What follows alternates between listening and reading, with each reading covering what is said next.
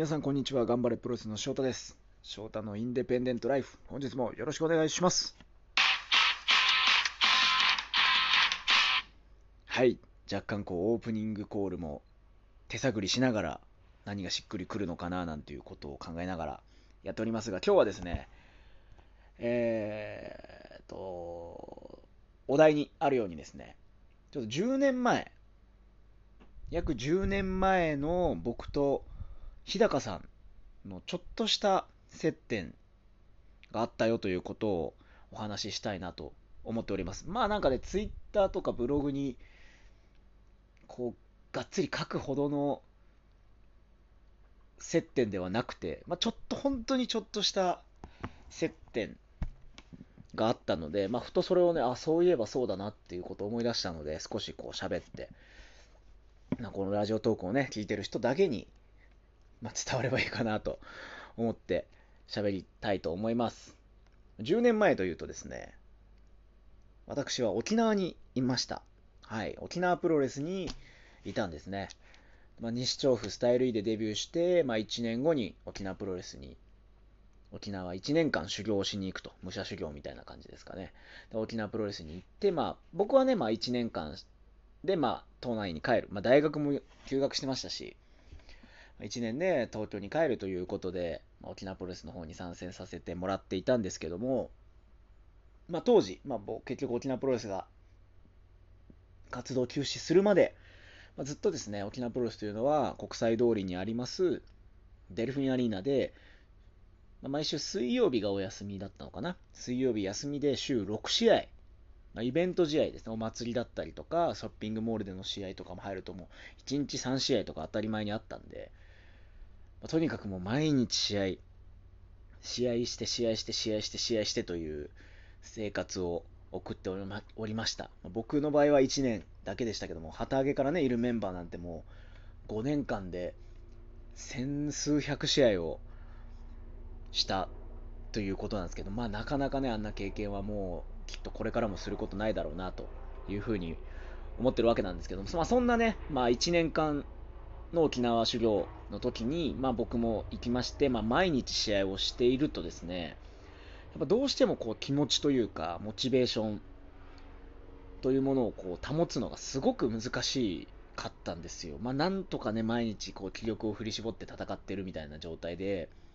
でメンバーも10人とかだったかな。僕がいた時結構人数多かったんで、10人、11、2人とかでしたかね。それぐらいの人数で毎日やってて、まあでももちろん、こう、東京の状況なんていうのも、まあ当時ツイッターが始まったかなぐらい、ミクシーだったな、まだ。ツイッター始まりましたぐらいの時期で、ね、まだガラケーだったですからね、もちろん。なんで、まあそんな情報も入ってこないし、あのー、まあ、シュープロを見る。あと、なんか知り合いの方が侍テレビとかをね、あの、DVD に焼いてくれて、それを合宿所で見るとか、やって、まあ、もちろん自分たちの活動が、ネットを通して世間に広がるなんていうことが全然まあやっぱなかったんですよね。っていう状況の中でこうずっとまあやってて、まあ、まあ、当時僕もね、まだ20歳、21歳とかだったんで、体力的には大丈夫だったんですけど、やっぱ精神的にはやっぱまだ幼かったからやっぱ結構こう辛いな、しんどいなとか思いながら毎日こう試合をしていたわけなんですけども、その時に、確かね、01の沖縄大会があったんですよ。はい。01沖縄大会があるかなんかで、そのために事前に一回、日高さんが沖縄プロレスに参戦したことがあったんですね。まあ、たまに、その、内地その東京とか大阪から選手が来て、それで沖縄に旅行来たからついでに沖縄で試合していくみたいなことを結構、まあ、ほんと数ヶ月に1回あって、それが僕の中ではすごい刺激になるというか、うわあ、やっぱすごいなとか、ちょっと会場の空気がやっぱ変わるんですよね。いつものメンバーじゃない人が1人いるだけでお客さんの空気も変わるし、やっぱ集客も増えるんですよ。そういうゲスト選手がいると。っていうのがあったんですけど、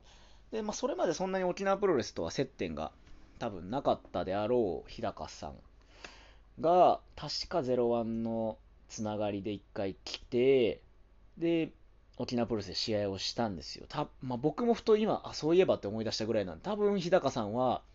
その沖縄プロレスの中に僕がいたっていうこともあんまり覚えてないかなとは思うんですけど、まあ、やっぱその日高さん当時もう10年前なんで、まあ、今でもコンディションすごいですけど、もうまさに全盛期とも言えるような動きをですね、沖縄で見せて、いや、これはすごい、やっぱすごいなと思ったっていうのを覚えてるんですよね。やっぱ自分たちの中だけでこう試合していて、こうどれぐらいできるのか自分たち分かってないというかね、そういう中でこう外の一流の選手が来て、わあ、これはちょっとレベルが違うってこう実感した出来事でもあったんですけど、そこで沖縄プロレスで試合をしたハブさん、当時怪人ハブ男として試合をして、それがすごくもう、こう、レベルの高い攻防になったっていうのもすごい覚えてるし、それをきっかけに、ハブさんが天下一ジュニア、01参戦して、さらに天下一ジュニアにこう参戦するようになったっていう出来事があるんですけど、それはやっぱ日高さんが参戦したことがきっかけだったんですよね、当時。で、やっぱもうずっとこう沖縄で試合してて、たまになんかのきっかけで、東京で試合することがたまにあったりとかって言って、こう何のために試合をしているのかが、こうモチベーションがわからなくなってくるような時があったんですけど、そこで一番我々を引っ張って試合をしていたハブさんが天下一ジュニアにエントリーされて、まあ、すごくもういきなり大活躍して、まあ、シュープロとか乗ったりとか